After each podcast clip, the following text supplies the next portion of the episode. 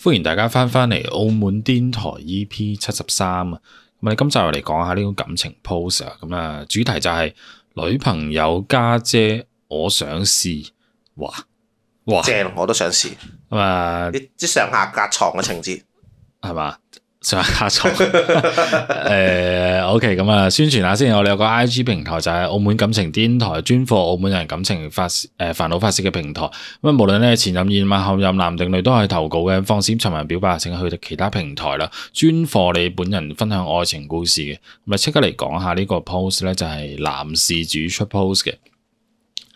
咁咧，佢就話：我今年廿五歲，我同女朋友誒、呃女朋友一樣咁大，咁就大家咧一齊都幾開心嘅，拍咗拖都有三年，其實就係大學嗰陣時識嘅。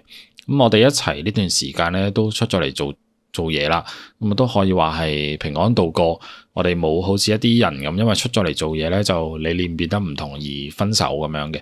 咁然後因為我已經出咗嚟揾錢，有工作能力啦，咁就會多咗上去女朋友屋企食飯，咁新年都有買禮物啊，總之各時各節咧都會上去同埋送禮咁樣嘅。咁但係俾我發現到咧，佢原來仲有個家姐嘅，咁佢家姐仲要幾靚女啊！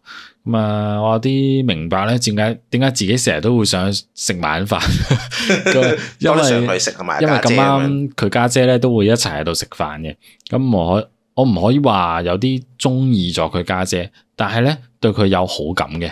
咁、最近咧，我女朋友仲幫我哋三個人咧開咗個微信群組，我好開心，因為其實講真，直接問佢攞微信咧就好尷尬嘅，梗係尷尬啦，直接問佢攞家微姐，我信。想 at 下你微信點會咁點樣。會無啦啦抄人牌嘅咧？嗯而家而家攞微信就即係抄牌嘅啦嘛，係咪係先？啊，咁啊喺群入邊咧，其實都係分享一啲生活嘅事，或者講下啲是非咁樣。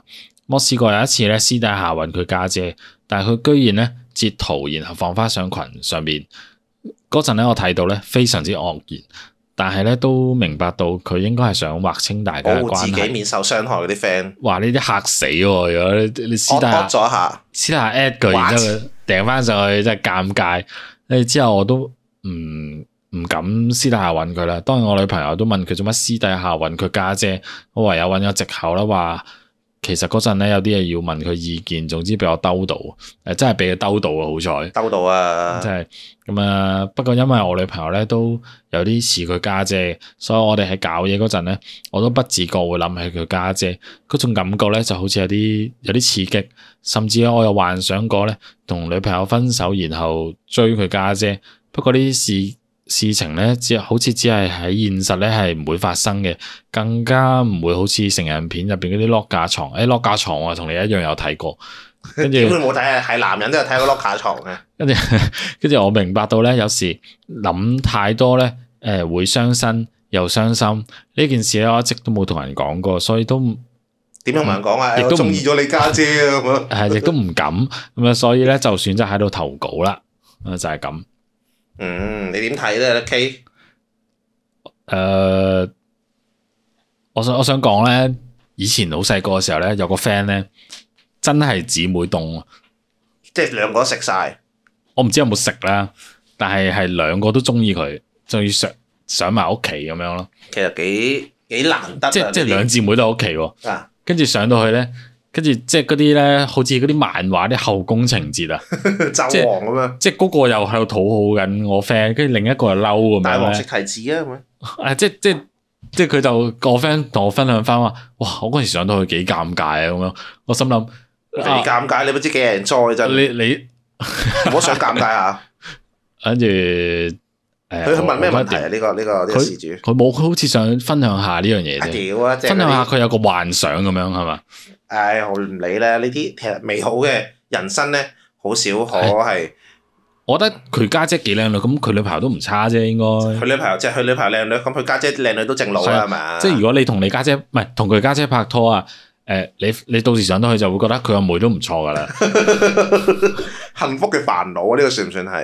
係，但係我覺得呢啲咧就真係幻想，幻想先會出現嘅諗啫。啊，好諗啦。即係咩兩個同埋我 friend 嗰嗰個，我頭先話我 friend 咪試過嘅，啊都係啲好細個嗰陣時先會出現呢啲啲情節。唔係呢啲咧，簡直就係人中之龍啊！抽獎咧都冇咁易中你啊，大個出現啲情節反晒台咧，大家反面啊，你搞到人哋點即面係對人姊哋啊？妹都冇得做。你你而家係咪同嗰個嗰、個阿妹個人世？即係你你未必同佢結婚一世噶嘛，因為你第時分咗手咧，佢哋就因為呢件事咧，以後咧姊妹不和啊。不過我同你講啦，就算啊，你而家同阿妹散咗啊，都唔代表你溝到家姐嘅。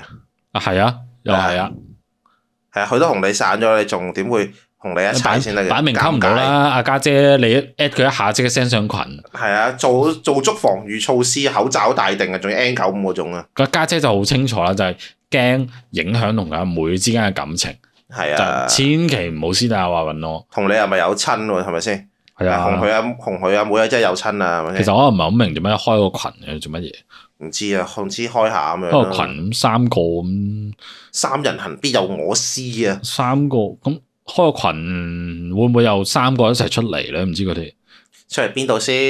即係咁佢開得群啊，定就誒大家好 friend 咁啊嘛，跟住就誒我哋一齊去邊啊咁以為你想樣。講群 P 嗰啲 friend 添。群 你你真係你真係係幻想到未出嚟喎！你而家唉，咁任何人都有幻想啦，現實做唔到嘅，通常都有幻想嘅。跟住同埋佢話搞嘢嗰陣時會諗起佢家姐啊嘛唔。係佢佢咁樣講咧，令我諗起咧，之前郭富城咧咪有一個殺人犯嘅電影嘅，即係嗰嗰個小朋友咧就話：，誒、我有啲掛住你老婆啦， 有呢個 feel 咯，佢有啲乜嘢？ 即係我覺得呢個只係即係點講啊佢？自己幻想咯。幻想下，我覺得就冇嘢嘅。唔係，我覺得有時咧幻想咧就唔怕諗嘅，係啊。但係諗太多傷身啊，傷身又傷 心嘅。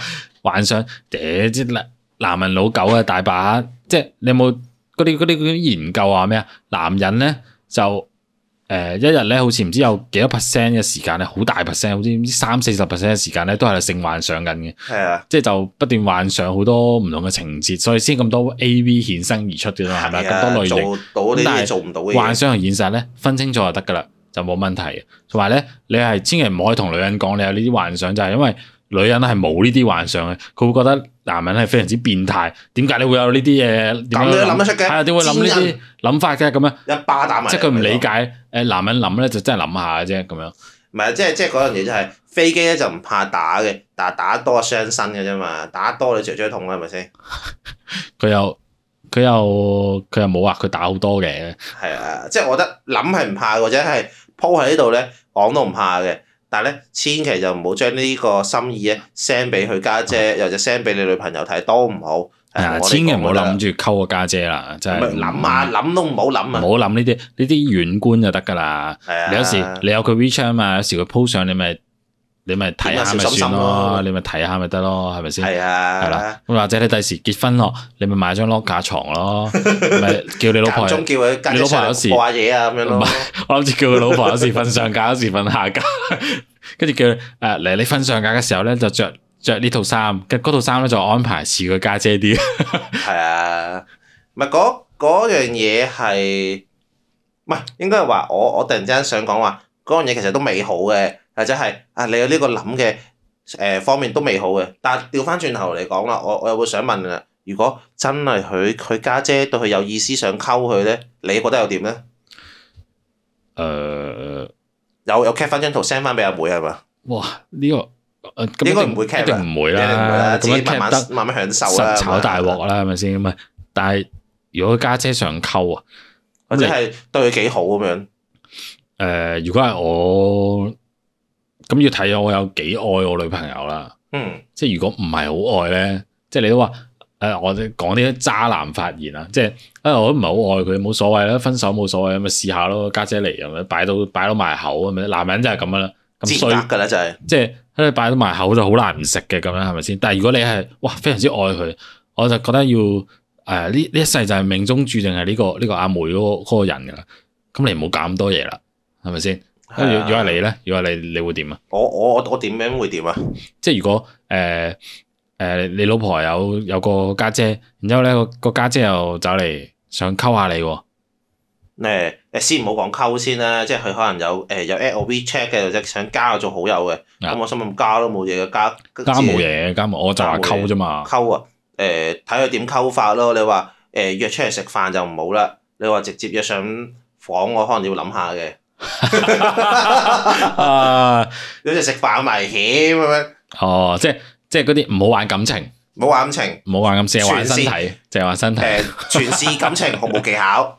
唉，咁誒唔係應該應該話呢啲咧就有少少似咧誒人當人面對誘惑嗰陣咧，應該點樣解決呢個問題咁樣係啦，即係即係啊有個禁果擺喺度喎，你食唔食咧？即係誒、可你可以選擇食或者可以選擇唔食嘅，但食或者唔食都好咧，要諗清楚個後果咯。不過當然啦，我知道咧人係唔會係咁理性嘅，誒坦白如我咧，我我亦都唔係呢啲咁理性嘅人嚟嘅。好難嘅喎，有時真係即係佢，譬如有啲咁啱啊，譬如我假設我幻想一個情節就係、啊啊，你家佢家姐咧今日要上去食飯嘅，上嚟啊你你哋屋企食飯，即係假設第時結咗婚之後啦，跟住知點知你老婆要加班，你家姐又上咗嚟咯，嗯，得你同佢咁樣，哇你乾柴烈火，哇，然之後佢又拎咗支酒上嚟喎，個味道，啊哇哎呀咁我飲住先啦，但如果佢唔係拎拎拎支手上嚟，佢拎個套上嚟咧，佢拎上嚟就咁樣，咪咯你點一忍啊一你？開門就咁樣，跟住就你點忍啊？引到嗰嗰屋拳企頭又係爛你啊，晒唔，通你出去啊？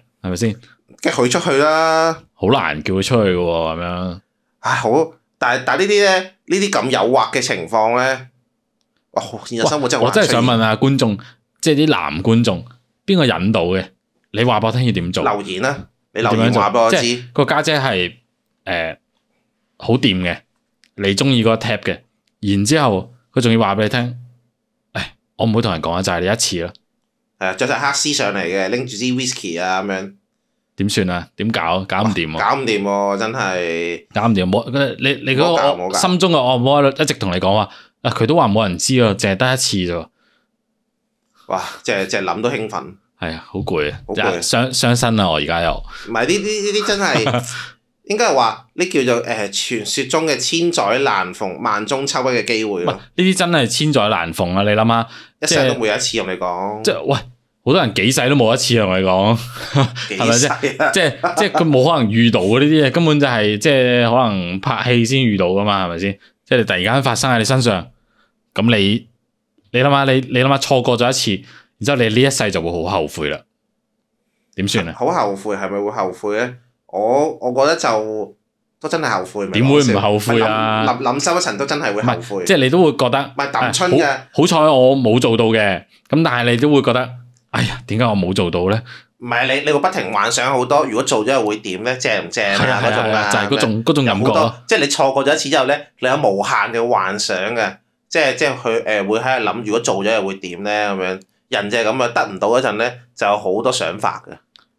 係真係咁呢啲都呢恭啲都恭喜你啦，有呢啲機會咁樣。